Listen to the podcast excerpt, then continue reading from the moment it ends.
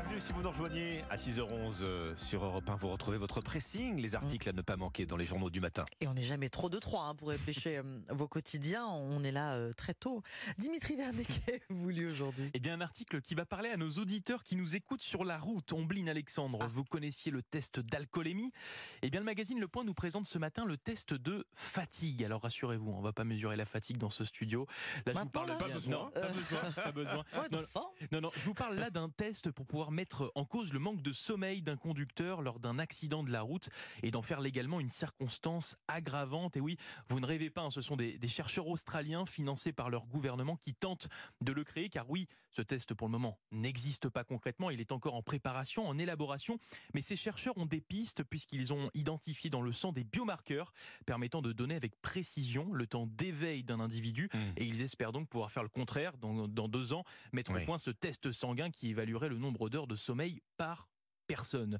Bon, surprenant de tester le sommeil euh, au volant, Oui. vous pourrez me dire. Bah pourtant, on- Surprenant de pouvoir le mesurer techniquement en fait. Surtout, euh, ouais. c'est ça. Et de manière, et de manière scientifique, Scientifique, et précise. oui, oui. Mais de le faire, c'est pas vraiment surprenant parce Ah que bon quand on regarde les statistiques, euh, le manque de sommeil au volant est l'un des, des principaux facteurs d'accidents de la route. Car oui, il y a l'alcool, il y a la vitesse, mais il y a aussi la fatigue responsable de 20%. ah bah, c'est le triangle infernal. Fatigue, ça. alcool. C'est ça. euh, 20% des accidents de la route, dont un quart des accidents mortels, pour vous dire.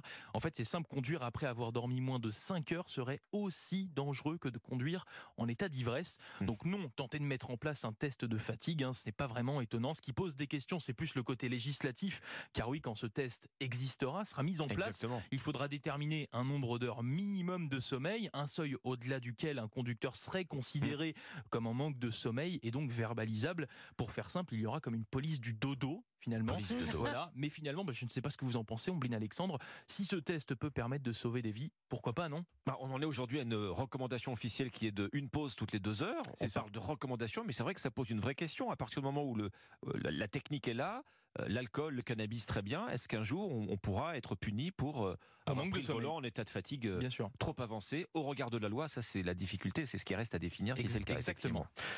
Merci Dimitri. Votre sélection, Ombline Article pratique ce matin dans le Parisien aujourd'hui en France concernant la deuxième salve de vente de tickets pour les Jeux Olympiques. Rappelez-vous, Ah oui. la première étape s'est déroulée cet hiver. On a acheté les billets par pack. Cette fois, ils sont disponibles euh, à l'unité. Euh, C'est pas donné, c'est pas donné encore. hein. Vous allez le voir. Euh, alors c'est toujours sur le même principe du tirage au sort. Cela sous-entend qu'il fallait s'inscrire sur la plateforme Paris 2024 avant le 20 avril. C'est votre cas? Oui, Oui. pour ma part, oui. Dimitri Alors à partir d'aujourd'hui, vous allez recevoir un mail qui va vous inviter à vous connecter au site de vente. Vous aurez 48 heures pour acheter vos tickets, 30 places par personne. Pas 30 plus, places, 30 d'accord. places, maximum 6 tickets par session, par exemple 6 tickets max euh, pour un quart de finale femme de volleyball euh, le 6 août, porte de Versailles à Paris, et 4 tickets maximum pour les cérémonies d'ouverture, de clôture, ainsi que pour 60 sessions très demandées, la finale du Bien 100 sûr. mètres en athlétisme.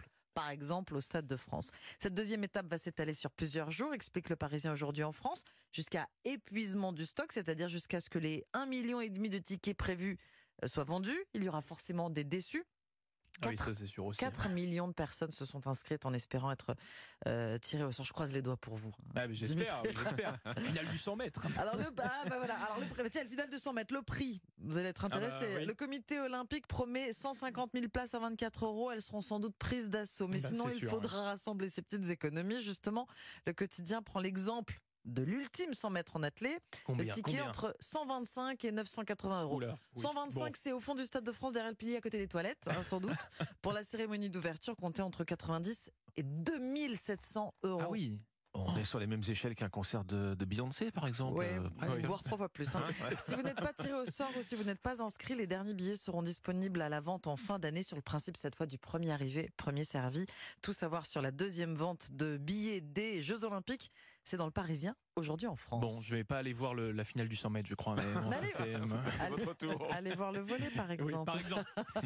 Alexandre, c'est à vous. Une euh, série de, de propositions euh, ce matin contre les violences conjugales. Vous allez les trouver dans le Figaro. 59 propositions émises euh, par deux femmes parlementaires, la députée Renaissance Émilie Chandler, la sénatrice UDI Dominique Verrien. Elles ont rendu leur rapport avec une urgence absolue, endiguer les féminicides, hein, des femmes tuées sous les coups de leurs conjoints, 104 l'année dernière, 41 depuis le début de cette année. Alors sur le plan judiciaire, ces élus, elles proposent de créer une ordonnance d'éviction immédiate du conjoint violent. Le, procureur de la, de la République prendrait cette décision. Elle recommande aussi de développer l'usage du téléphone grave danger. Vous savez, c'est ce téléphone avec une touche euh, qu'on presse en cas d'urgence hein, mm. pour alerter un service d'assistance. Le bracelet anti-rapprochement qui existe mais qui est à développer aussi. C'est un bracelet avec GPS euh, qui permet de localiser tout à la fois la personne à protéger et la personne à surveiller. Il existe, oui, sauf qu'il ne marche pas toujours très bien, ce qui est quand même embêtant, oui. parce qu'on parle des cas les plus graves. Hein.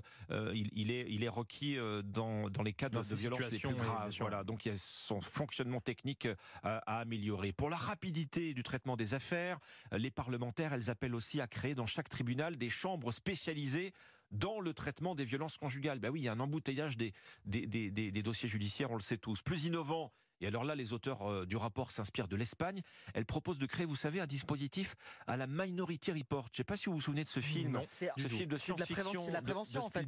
Exactement. Dans, dans, dans, ce film euh, avec Tom Cruise, hein, ça, ça a 20 ans déjà, les suspects sont arrêtés, vous savez, avant de commettre un crime. Ils sont repérés avant la ah, commission du crime.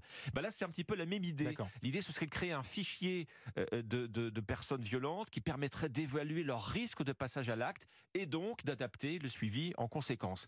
Il y a enfin la prise en charge des victimes. Alors là, les élus proposent une prise en charge des femmes victimes de violences dans chaque département. Ce serait un service adossé à un hôpital et qui pourrait aussi prendre les plaintes. Ces plaintes, alors justement, ces plaintes, elles ont doublé en l'espace de 5 ans. Il suffit de voir le, graphique hein, dans, ce papier. Plus de 200 000 plaintes euh, enregistrées en 2021.